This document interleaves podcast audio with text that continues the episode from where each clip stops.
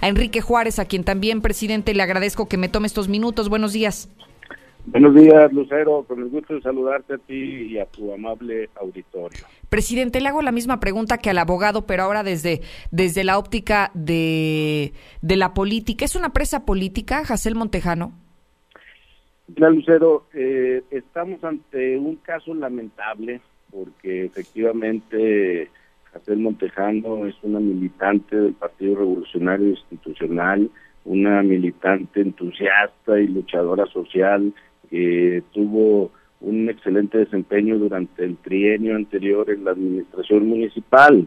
Eh, permíteme eh, comentarte que, vemos el caso de, dos aristas fundamentales. Primero, la que tiene que ver justamente con la con la vida interna del partido, donde eh, el PRI no será abogado de nadie.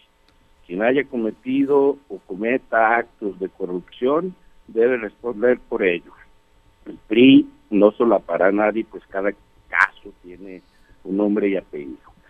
Pero hay una segunda arista, Lucero, que, que tiene que ver con la vida de la comunidad de Aguascalientes y que ante estos actos excesivos de autoridad hay una clara violación de los derechos ciudadanos eh, que le puede pasar a cualquiera, cualquier ciudadano, a un comerciante, a un empresario, a un comunicador, a un profesionista. Eh, una arista donde el Partido Revolucionario Institucional efectivamente abogamos por el respeto a la ley y a la ejecución de la misma. Entendemos que nadie debe de estar eh, por encima de, de la ley, no obstante, eh, sí seremos exigentes como, como oposición, que se desparte cualquier tipo de golpeteo político ajeno a, la naturaleza, perdón, de este caso, eh, donde se investiga a, nuestra compañera Jacén Montejano.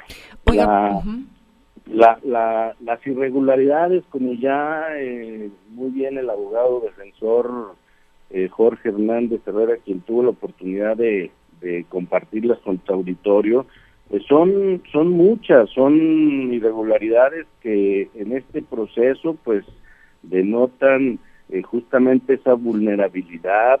Ya nos hablaba él de, los meses que tuvo la Fiscalía para armar un, expediente y hostigar a, supuestos testigos. Hacer la pena se enteró formalmente de este asunto la semana pasada no obstante, se presentó libremente a la audiencia en la primera notificación. Eh, en, el inicio de la audiencia, la defensa eh, pidió tiempo, tengo entendido, y auxilio para entrevistar a los testigos y el juez lo negó. Eh, será hasta el próximo viernes, tengo entendido que la defensa de Jacel podrá entrevistar a supuestos testigos y víctimas. Sí. Hay, hay contradicciones en los testigos. Eh, el día de hoy se desconocen las circunstancias específicas de tiempo, lugar y modo respecto de cómo se cometieron los supuestos ilícitos.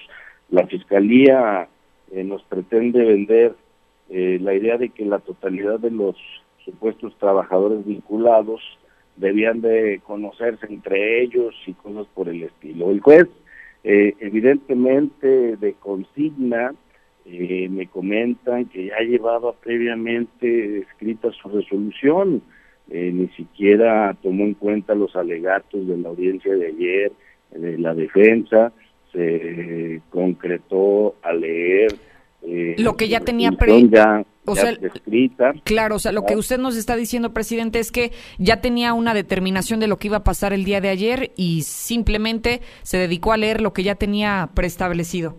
Es correcto y bueno, pues la preocupación que quiero compartir y la reflexión que quiero compartir con toda la comunidad de Aguascalientes es ese excesivo eh, acto de autoridad que, que pues nos demuestra esa clara violación de los derechos ciudadanos y que insisto le podrá pasar de aquí en adelante con este precedente tan negativo que acaba de dejar eh, eh este juez en relación a la vida cotidiana de los ciudadanos de Aguascalientes. Sí.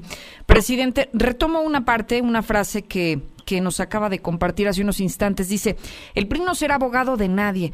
Y me saltaba la pregunta de por qué abandonar a su gente, presidente. Eh, ¿No se supondría que su posición está para defender a sus militantes? No estamos abandonando, abandonando a nadie, Rocío. Somos eh, muy solidarios con nuestra compañera Jacel.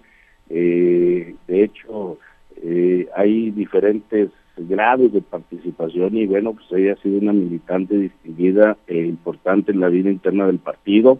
Eh, sí queremos ser muy enfáticos y dejar en claro que quienes están en puestos públicos, quienes están en puestos de servicio público, de representación popular y quienes hayan sido eh, postulados por el Partido Revolucionario Institucional tendrán que ser responsables y responder por sus actos.